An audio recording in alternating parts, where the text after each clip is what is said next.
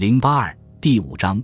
农村革命根据地的发展壮大与南京国民政府的围剿。第一节，中共以工农武装割据反抗南京国民政府的统治。一，在全国各地深入开展武装革命。一九二七年国民党武力反攻后，中共相继发动南昌起义、秋收起义和广州起义，中共和国民党开始长时期的武装对立。此时。国民党虽然逐渐统一于南京国民政府旗帜之下，但其内部仍然派系林立、扰攘不宁、纷争不断。一九二八年初，蒋介石重新上台后，又开始二次北伐，对南方各省控制力度严重不足，这给中共继续领导发动武装起义、开展武装斗争提供了充足的空间。一九二八年。中共继续在全国各地领导开展武装起义。一九二八年一月，方志敏、邵世平、黄道等领导赣东北一横两线的年关暴动，数日内起义区域达百余里，组成土地革命军，开始建立区乡苏维埃政权。一九二八年初，朱德、陈毅率领南昌起义留下的部队，在湘南中共党组织配合下。与湘南农民运动结合，发动湘南年关暴动，在宜章、郴州、资兴、永兴、耒阳五县建立苏维埃政权，坚持三个月之久。一九二七年年底，一九二八年春，贺龙、周逸群、段德昌等开始在洪湖和湘鄂西发动农民武装斗争。一九二八年三四月，刘志丹、谢子长、唐树等领导陕西渭华起义。成立西北工农革命军，发动农民开展打土豪、分田契的斗争。一九二八年春，郭堤人、邓子恢、张鼎丞等领导闽西龙岩、永定的农民起义，建立地方武装，开展游击战争。从南昌起义开始，到一九二八年至一九二九年各地发动的多次武装起义中，参加起义的武装力量，一是来自各地的工人。农民和会党武装，一是受中共影响的原国民革命军力量，后者又是中共领导的起义武装的主力，产生较大影响，并且后来存续下来的武装力量多来自于此。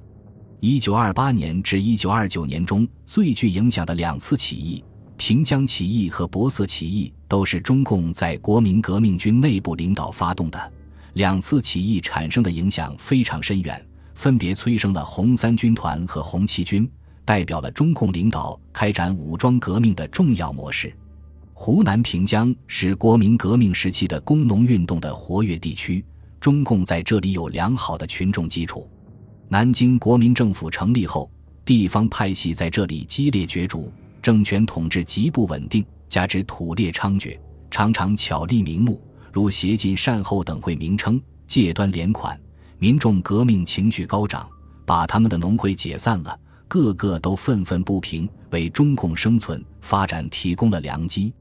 一九二八年前后，中共在这里领导举行了几次暴动，并组织游击队开展游击活动。其中，一九二八年三月铺城斗争，参加农民达到二十万人。六月，湖南省当局调独立第五师进驻平江地区进行清乡。独立第五师第一团在一九二八年春已秘密建立中共基层组织，团长彭德怀于四月加入中共。他们利用独立第五师师长周盘与南京中央的矛盾，培植中共革命力量。七月中旬，中共湘鄂赣边特委书记滕代远到平江，与第一团的中共党组织取得联系，传达中共湖南省委关于准备必要时举行起义的指示。这时。国民党湖南省当局发现独立第五师第三团第三营营长黄公略为中共党员，电令逮捕。彭德怀、滕代远获悉后，立即召集第一团的中共党员研究对策，决定迅速举行武装起义。一九二八年七月二十二日，彭德怀、滕代远等领导独立第五师第一团在平江县城举行起义，攻占独立第五师师部、平江县政府。警察局、监狱等处占领平江城。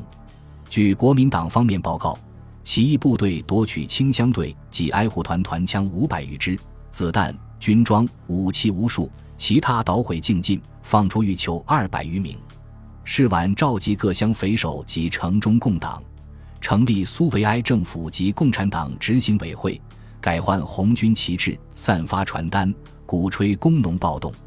平江起义成功后，立即成立工农兵苏维埃政府。起义部队改编为中国工农红军第五军第十三师，彭德怀任军长兼师长，滕代远任军党代表兼师党代表，全军共两千五百余人。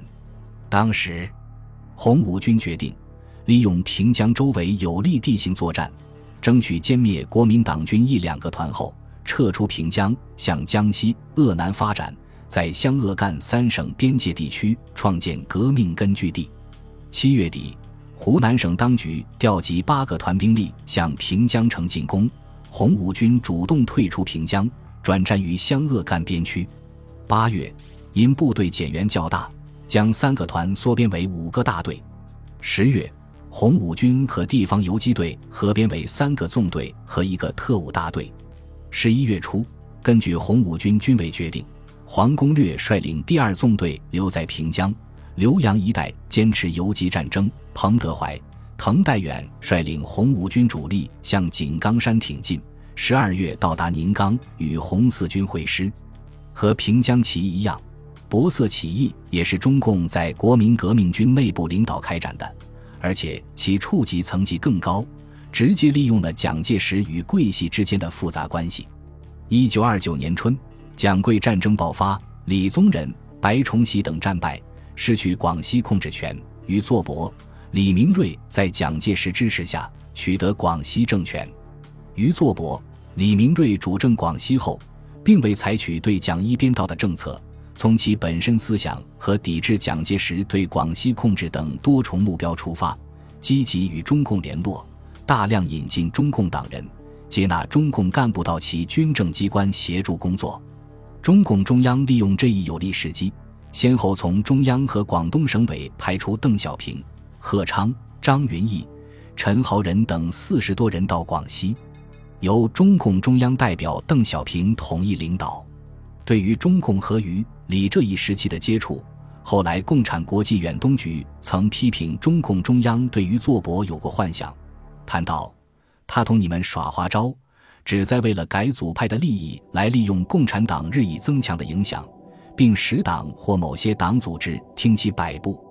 我们当即看出政治局有些动摇，甚至发展到李立三曾认真考虑能否接受他入党的地步。当广西特委要求公开同于作伯结盟时，同志们，这没有任何夸张地，十分明确地反映了政治局一时不清楚怎么办和摇摆。